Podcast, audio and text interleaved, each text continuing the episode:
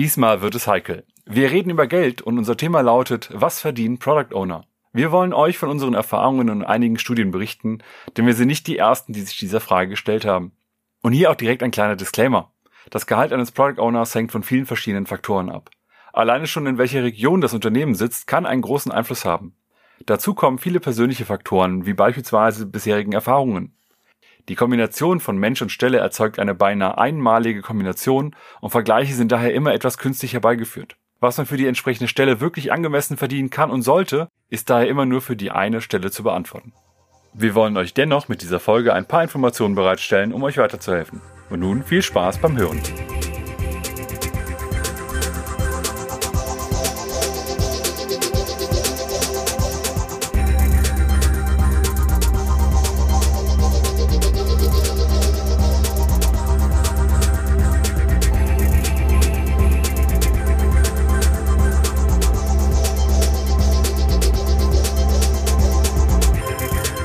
Heute sprechen wir über die Frage, was verdient man als Product Owner?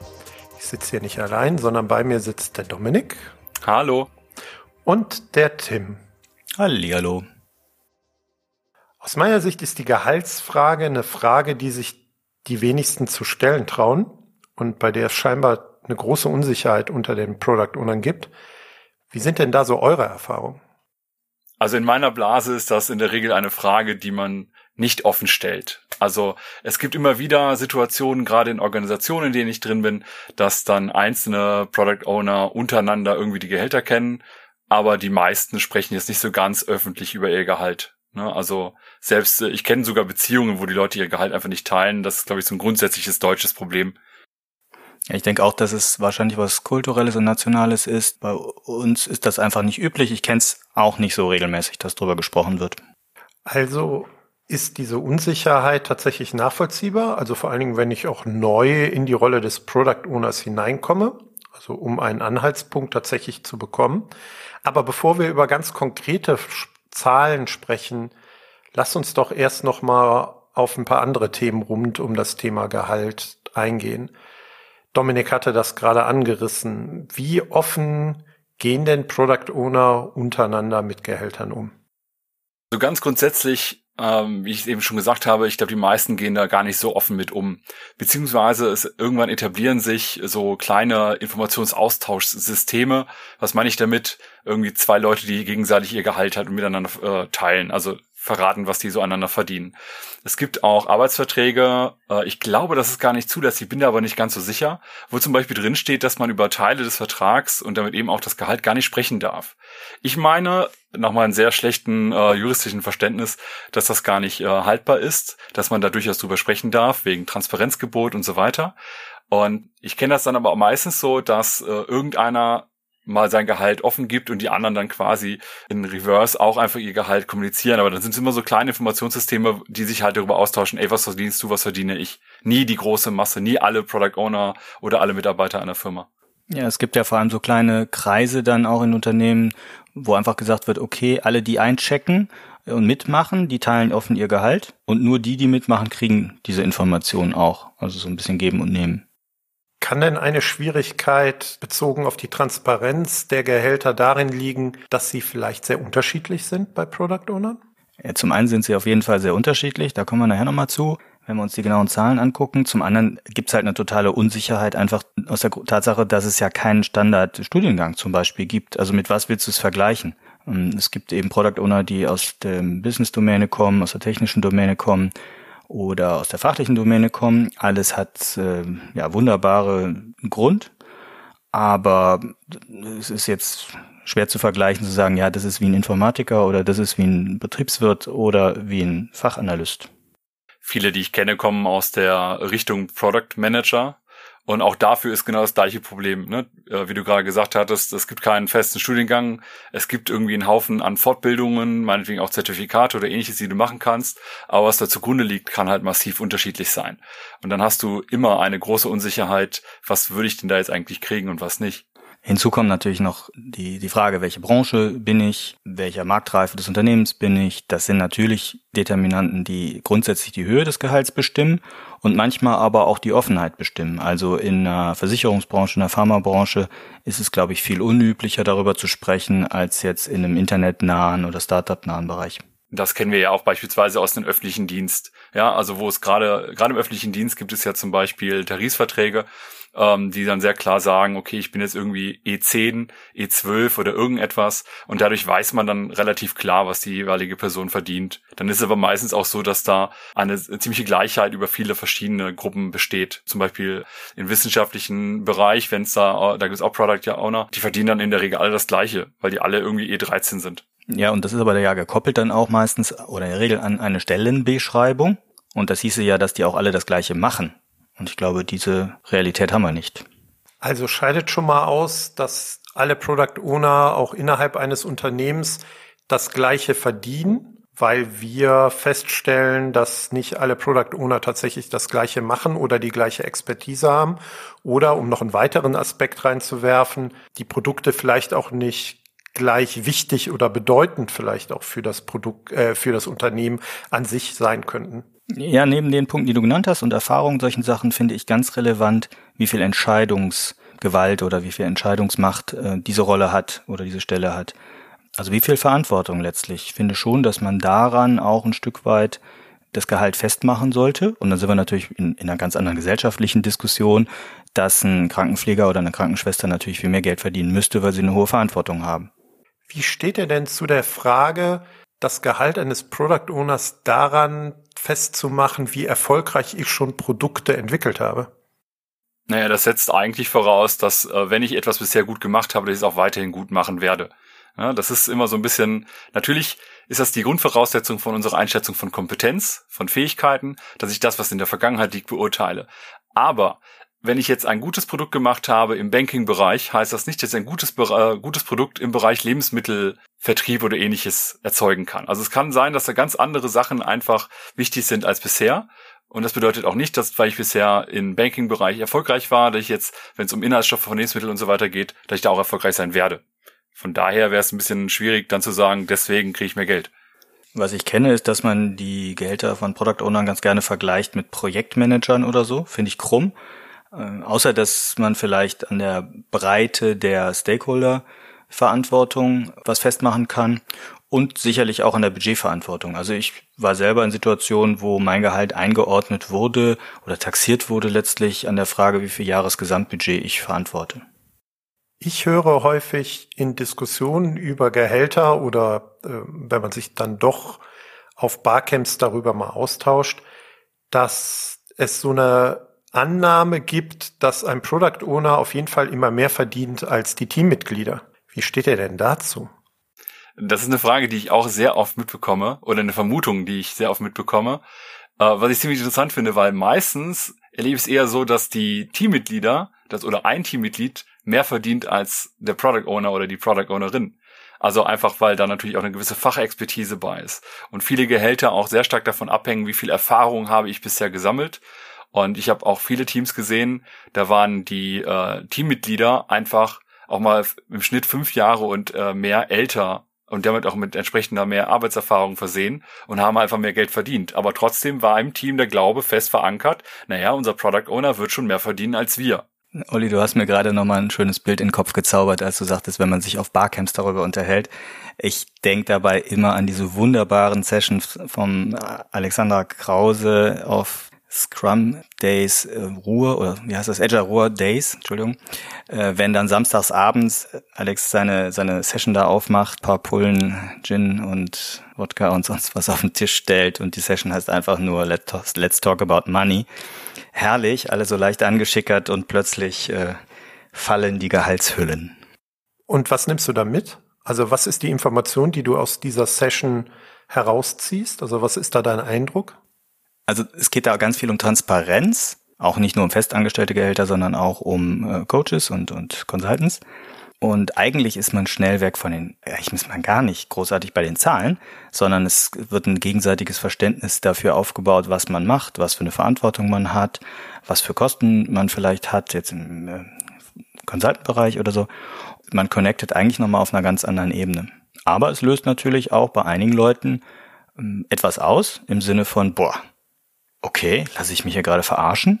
Also werde ich hier sozusagen ausgebeutet im übertragenen Sinne. Und das finde ich auch wichtig. Also ich finde, die Product Owner Rolle darf gerne selbstbewusst oder die Menschen da drin dürfen gerne selbstbewusst äh, auch mal Forderungen stellen und sehen, wenn sie erfolgreiche Produkte verantworten, dass sie dafür auch eine gerechte Entlohnung bekommen.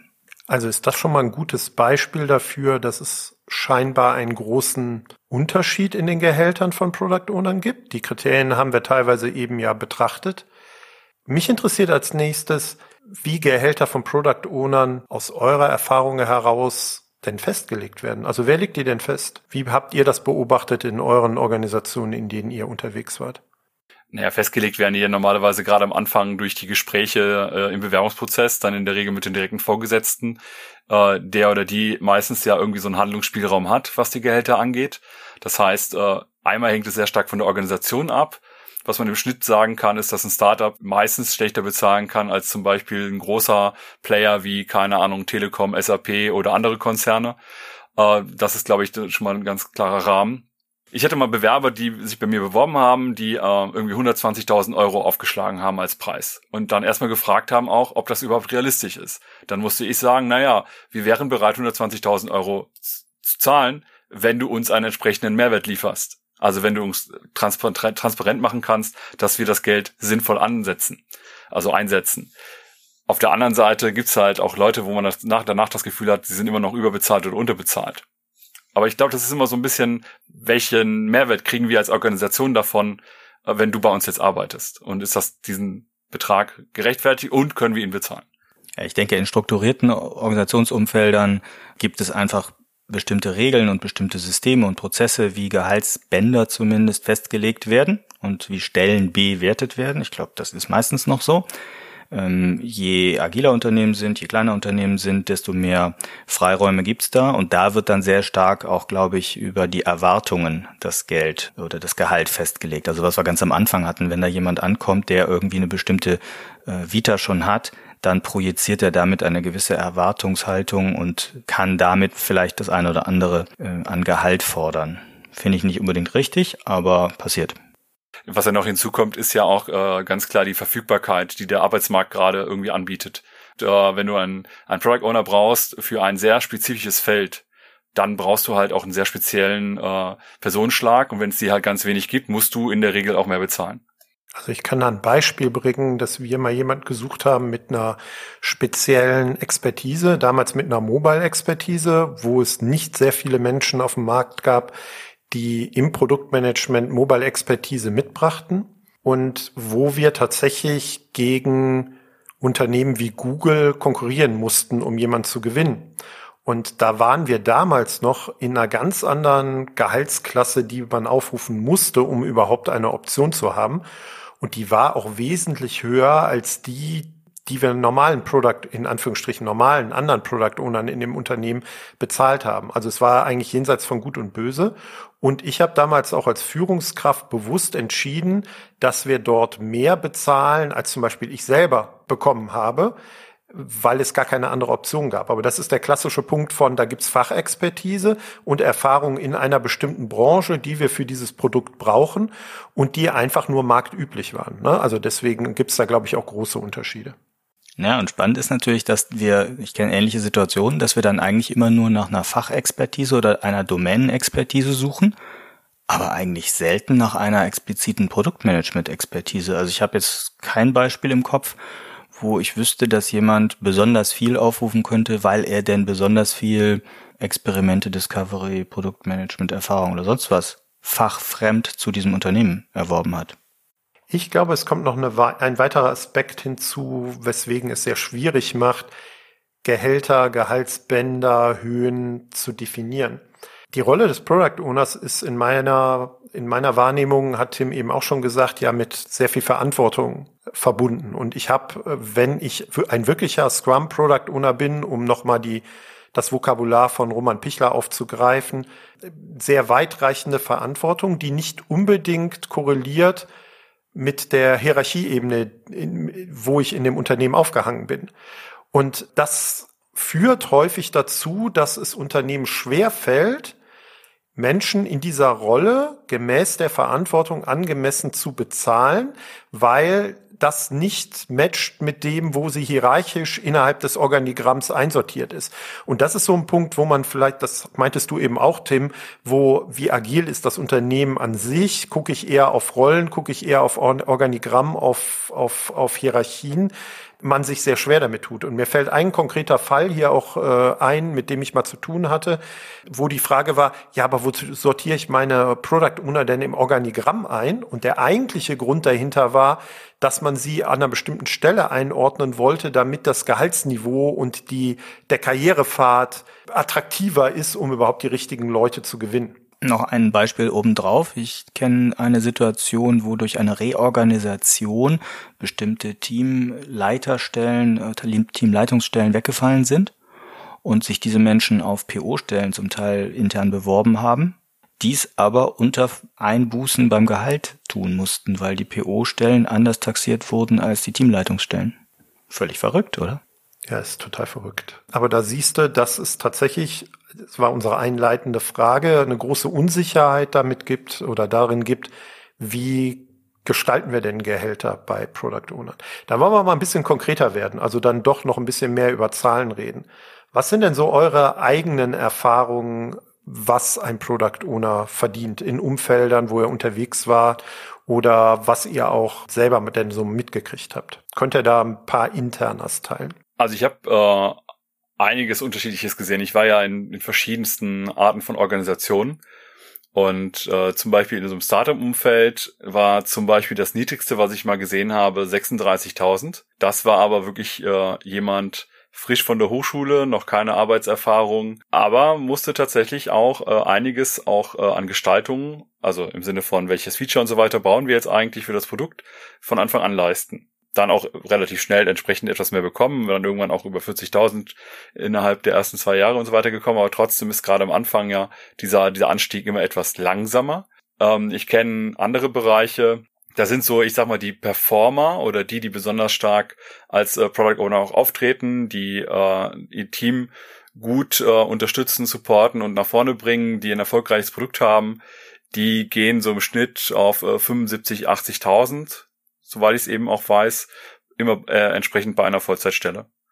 Meine Erfahrung ist, dass es so bei durchaus erfahrenen Leuten, aber vielleicht nicht als Product Owner erfahrenen Leuten bei ungefähr 45.000 losgeht oder losgehen sollte. Ich habe da durchaus Leute auch höher eingestuft, als sie selber gefordert haben, weil ich damit auch die Verantwortung direkt zeigen und ausdrücken wollte. Und das ging so bei erfahreneren POs in Richtung 70.000 an der oberen Grenze. Und der, der mit, das Mittel lag dann irgendwo wirklich so bei 62 bis 65 so gefühlt. Durchaus sehr erfahrene Leute sehe ich auch bei 80. Und dann hast du natürlich immer wieder totale Ausreißer in verrückten Branchen, wo ganz anders bezahlt wird. Versicherung zum Teil, Pharma besonders. Die kannst du nicht damit vergleichen. Ich glaube, was wir nochmal auf jeden Fall klarstellen müssen, wenn ich jetzt über Zahlen rede, dann rede ich immer über das Gesamtjahresbrutto. Das heißt, inklusive dem variablen Gehaltsanteil, weil da habe ich auch starke Unterscheidungen gesehen, ähm, je nachdem, wie groß deine Produktverantwortung war. Teilweise waren es dann irgendwie 20.000 Euro im Jahr, äh, abhängig davon, wie erfolgreich dein Produkt war. Und äh, bis hin zu, äh, wir haben gar keinen variablen Gehaltsanteil, weil wir das für Quatsch halten. So, also das heißt, es variiert so ein bisschen. Ich nehme den aber trotzdem jetzt immer mal voll mit rein in die Diskussion, weil der halt, also in der Regel sollte man ja versuchen, ihn dann auch irgendwie zu kriegen, weil man es ja auch irgendwie glaubt, verdient zu haben. Also ich habe ja auch in einigen Organisationen die Verantwortung für Product Owner gehabt und damit auch ähm, die eine oder andere Gehaltsdiskussion. Der Range liegt ähnlich, wie ihr das gesagt habt, wobei ich schon finde, dass man gucken muss, dass Product Owner nicht zu niedrig einsteigen, weil ich glaube, wenn sie, wenn die Menschen sich in dieser Rolle gut entwickeln, hat man häufig in so mittleren bis großen Unternehmen Schwierigkeiten, dann auch adäquat bezogen auf das, was jemand leistet, die Gehaltsentwicklung weiter voranzutreiben. Ne? Also innerhalb von zwei Jahren das Gehalt verdoppeln ist in manchen Unternehmen gar nicht möglich, aufgrund von unterschiedlichen Kriterien. Also das ist so die eine Erfahrung. Eine zweite, die ich gerne noch teilen würde, ist, Ich habe immer das Gefühl, wenn ich weibliche Kandidatinnen hatte, dass die sich extrem unter Wert verkauft haben. Also Absolut. Also im, im Verhältnis dazu, was sie konnten und auch was sie mitgebracht haben das, ich weiß nicht, ob das ein generelles Thema ist, ne, überhaupt zwischen männlichen und weiblichen Bewerbern auf unterschiedlichen Stellen, aber vor allen Dingen da, wo ich es beurteilen kann, bei den Product Ownern fällt mir das auf. Und ich auch das Gefühl hatte, dass es viele weibliche Product Ownerinnen in meinen Teams gab, die die Rolle besser ausgeübt haben als die männlichen, aber da irgendwelche anderen Dinge, Selbstbewusstsein, Selbstwahrnehmung, Selbstreflexion nicht so waren, dass ich fand, dass das Gehaltsniveau adäquat war. Aber das ist so eine persönliche äh, Eindruck, den ich noch teilen will, weil mir der auch wichtig ist, dass man den auch mal erwähnt. Totale Unterstützung und ich würde das sogar taxieren bei 20 bis manchmal sogar 30 Prozent, die weniger gefordert werden und die dann häufig auch weniger bekommen, äh, also ausgezahlt werden. Ich bin vor allem bei der Selbstwahrnehmung. Über Selbstbewusstsein will ich gar nicht reden, das ist gar nicht so das Problem. Aber die Wirkungswahrnehmung, die eigene, die äh, ist da viel zu gering oftmals. Ich finde, da müssen wir wirklich auch als Community unbedingt dran arbeiten und das stärken. Product Ownerinnen machen oftmals einen ganz tollen Job, weil sie da nicht, nicht per Geschlecht, das ist jetzt Quatsch, ne? Aber äh, weil sie super engagiert und und sehr empathisch und sehr interessiert und committed vorgehen und an der Sache häufig sehr interessiert sind. Und das soll sich bitte auch im Gehalt auszahlen, ja. Aber da fallen mir spontan mehrere Beispiele ein von Personen, die sich da unter Wert verkauft haben. Das waren ja unsere jetzt sehr subjektiven persönlichen Erfahrungen in unterschiedlichen Kontexten. Ich würde vielleicht noch ein, ich würde noch vielleicht reinwerfen, das waren zum Teil ja historische Werte, die wir auch hatten, die vielleicht auch schon mal fünf Jahre und mehr her sind. Wenn ich Stand heute äh, Product Owner heiern würde, ähm, würde ich glaube ich, so Bauchgefühl zwischen 65 und 80. So ist, um ein bisschen mehr einzugrenzen zwischen juniorigeren und seniorigeren, also nicht als Rollentitel, sondern erfahrenen und weniger erfahrenen Leuten ausgeben, wenn ich es dürfte. Mich hat äh, vor einem halben Jahr mal jemand gefragt im Rahmen eines Organisationscoachings, womit er denn rechnen müsste, wenn er einen erfahrenen Product Owner einstellen wollen würde. Und da war meine Aussage damals 80.000. Also geht sicherlich auch weniger, geht auch definitiv mehr, aber ich glaube, dass man für jemand, der wirklich Erfahrung von dem Thema hat, der weiß, wie man als Product Owner arbeiten muss und so weiter, dass man da schnell 80.000 zahlt. Ja, ich meine, lass uns mal von einem fairen Gehalt sprechen. Und also wenn wir das, also was wäre aus unserer Sicht ein faires Gehalt? Da haben wir jetzt, das würde ich unterstreichen, Erfahrung 80.000 plus minus, weniger Erfahrung vielleicht 55 bis 65 so in dem Dreh. Aber drunter fände ich es unfair nochmal unsere subjektive Einschätzung. Was sagt denn so die Statistik? Also irgendwie belastbarere Zahlen. Findet man da irgendwo was? Äh, sind euch irgendwelche Werte oder andere Zahlen bekannt? Ich kenne die, äh, also verschiedene Statistiken. Eine Statistik, äh, die ich kenne, ist die von Glassdoor. Und äh, bei Glassdoor sieht man als Gehälter für Product Owner jetzt in diesem gesamten Durchschnitt äh, über alle Product Owner, die irgendwie da ihr Gehalt mal angegeben haben, 65.308 Euro. Das ist jetzt natürlich äh, so der totale statistische Durchschnitt äh, mit einer Spannweite von 45.000 bis 91.000 und äh, auch teilweise darüber hinaus. Was da aber ganz spannend ist, wenn man da mal ein bisschen in die Zahlen reintaucht, dass da eben auch Gehälter von Unternehmen ja aufgeschlüsselt werden. Und ich hatte eben SAP und Telekom gesagt und das durchaus mit Absicht, äh, weil bei äh, SAP wird zum Beispiel als Durchschnitt 97.000 Euro angegeben bei äh, acht angegebenen Gehältern. Das sagt jetzt erstmal nichts darüber aus, ob die acht, die da teilgenommen haben, besonders erfahren sind, Berufsanfänger sind, lange als irgendetwas anderes gearbeitet haben, vielleicht sogar irgendwie äh, mal Geschäftsführer waren oder irgendwie und jetzt halt entsprechend hohe Einstiegsgelder hatten. Aber da ist die Spannweite sogar bis auf 200.000. Das ist aber ein Exot, wie ich finde. Gerade wenn man sich das noch mit anderen größeren Namen anschaut, zum Beispiel Adidas ist laut äh, Glassdoor mit äh, 67.000 ziemlich genau im Durchschnitt von dem, was äh, insgesamt da an Daten vorliegt. Und wenn man bei der Telekom dann ist, waren wir jetzt bei äh, Durchschnitt 87.000, aber auch das ist natürlich im gesamten Durchschnitt relativ hoch. Wenn man sich die Zahlen von Stepstone anguckt, dann ist das hier auch regional aufgeschlüsselt. Das finde ich auch mal ganz spannend. Da gibt es also jetzt äh, in Dresden und Leipzig zum Beispiel von ungefähr 42.000 bis 60.000 die Spannbreite, Berlin äh, von 49.000 bis äh, 67.000. Und wenn man jetzt so im, im Köln-Bonner Raum zum Beispiel oder Essen-Duisburg und Co. ist alles so von 52 bis 71. Also da sind, nehmen wir mal Berlin gegen Köln so als Beispiel, sind so fünf Prozent Differenz vielleicht noch, fünf bis vielleicht zehn Prozent Differenz drin. Dann werfe ich noch Zahlen von Gehalt.de rein. Also das sind so ungefähr 8000 Angaben, die man da macht, bezogen auf Product Owner Gehälter. Und da liegen so 50 Prozent der Gehälter zwischen 45 und 67.000 Euro im Jahr. Das heißt, es liegen aber durchaus auch 25 Prozent über 67.000 Euro. Also das kommt ja auch ungefähr mit dem hin, was wir eben selber als Erfahrung reingeworfen hatten. Was sind denn aus eurer Sicht weitere Kriterien? Mal jenseits des Gehaltes, nachdem ich vielleicht meinen neuen Job als Product Owner auswählen sollte. Gibt es da irgendwas? Ja, ich finde, also ich finde, die Gehaltsfrage ist ja eine berechtigte. Und fangen wir damit mal an. Also keiner will das kleinreden. Das Gehalt oder das Geld muss vom Tisch, heißt es immer so schön. Und das darf nicht meine Arbeit determinieren. Also finde ich auch nicht ähm, individuelle Leistziele oder so, sondern ich persönlich finde es halt wichtig, wenn das Gehaltsthema einmal vom Tisch ist, sprich, das ist okay mit dem Gehalt, muss nicht das höchste sein. Dann ist für mich die Frage, wie viel kann ich lernen? Also habe ich ein Produktumfeld, in dem ich Gestaltungsspielraum habe, einmal als Entscheidungsspielraum fürs Produkt, also kann ich auch entscheiden lernen, und habe ich die Möglichkeit, wirklich Experimente zu machen mit dem Produkt. Da bin ich auch wieder bei Entscheidungen im Sinne von, kann ich über die Verwendung des Budgets entscheiden, zum Beispiel. Und ich glaube, also ich persönlich finde das halt so spannend, da wirklich aktiv an der Kreation eines Produktes zusammen mit einem Team zu arbeiten, dass ich das als äh, totales Kriterium sehe über das Geld hinaus. Und ich würde noch eins ergänzen. Also du hast ja jetzt sehr stark über, was kann ich selber lernen? Kann ich da inkrementell, iterativ mit einem Team wirklich agil gemeinsam ein Produkt entwickeln. Mich triggert persönlich immer, was ist das für ein Produkt?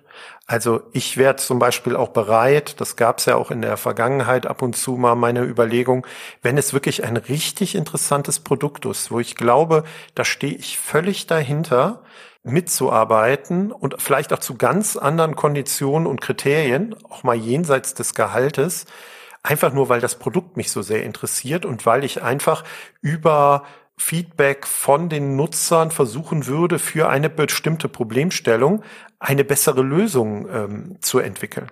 Ja, das sind zum einen natürlich ethische Fragen auch. Also brenne ich für das Produkt? Bin ich total überzeugt von dem Produkt? Ich hatte auch schon Situationen, wo ich zwar eine tolle Plattform gebaut habe, aber einfach nicht überzeugt war von den Produkten, die darüber vertrieben wurden, weil sie nicht in meinen ethisch-moralischen Kontext 100% passen. Und das zweite ist eben der Stolz. Also ich finde es halt schon, es triggert mich zum Beispiel für Brands zu arbeiten, die man so kennt. Also jetzt als Beispiel, ich bin auf einer Party, was machst du so? Ja, ich arbeite für die Brand XY, oh, kenne ich nicht. Oder der nächste sagt, oder ich kann selber sagen, ja, ich arbeite für ein das und das Produkt und alle, ach, die sind cool, die mag ich. Also irgendwie etwas, was eine direkte Emotion auslöst beim Gesprächsteilnehmer, finde ich einfach nett. Nein, ich finde es cool, sind wir ehrlich. Ja, kann ich gut nachvollziehen.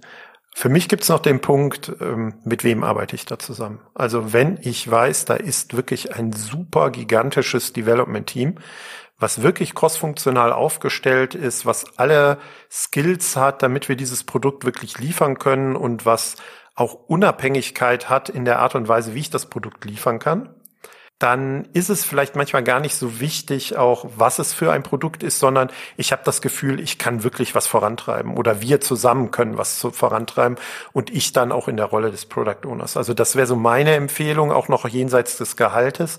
Guckt euch an, mit wem ihr ein Produkt entwickeln sollt wie erfahren die sind und wie das auch tatsächlich in den unterschiedlichen Rollen, also auch der Scrum Master vielleicht funktionieren kann. Ja, auch um zu gucken, sind da Leute, von denen ich noch was lernen kann. Zum einen, was du sagst, sind da Leute, mit denen ich erfolgreich Produkte erstellen kann und zum, also schlagkräftige Truppe und zum anderen eben sind da Leute, die, das heißt nicht zwingend, dass die mehr wissen oder können müssen als ich, aber die mich noch befruchten können, die mir blinde Flecken aufzeigen können, solche Dinge die mich als im Growth-Sinne ähm, weiterbringen.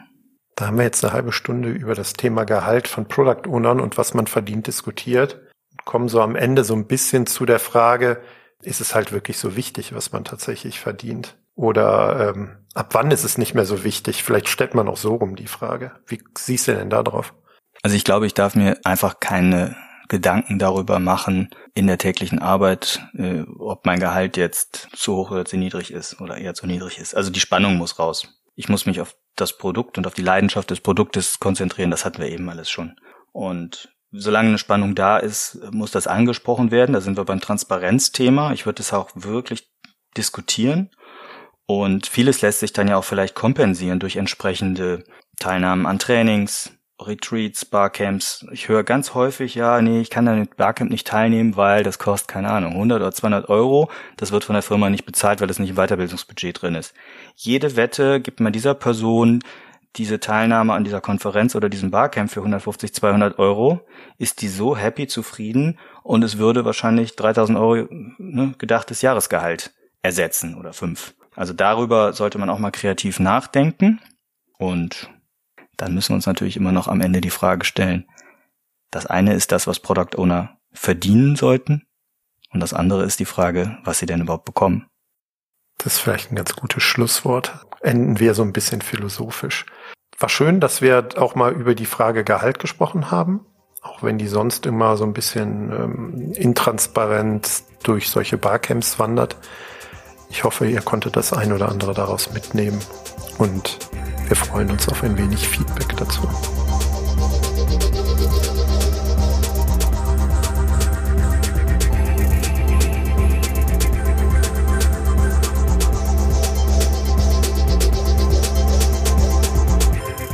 Wir freuen uns über euer Feedback zu dieser und anderen Folgen. Ihr findet uns im Netz unter produktwerker.de oder bei Twitter unter dem Namen Produktwerker.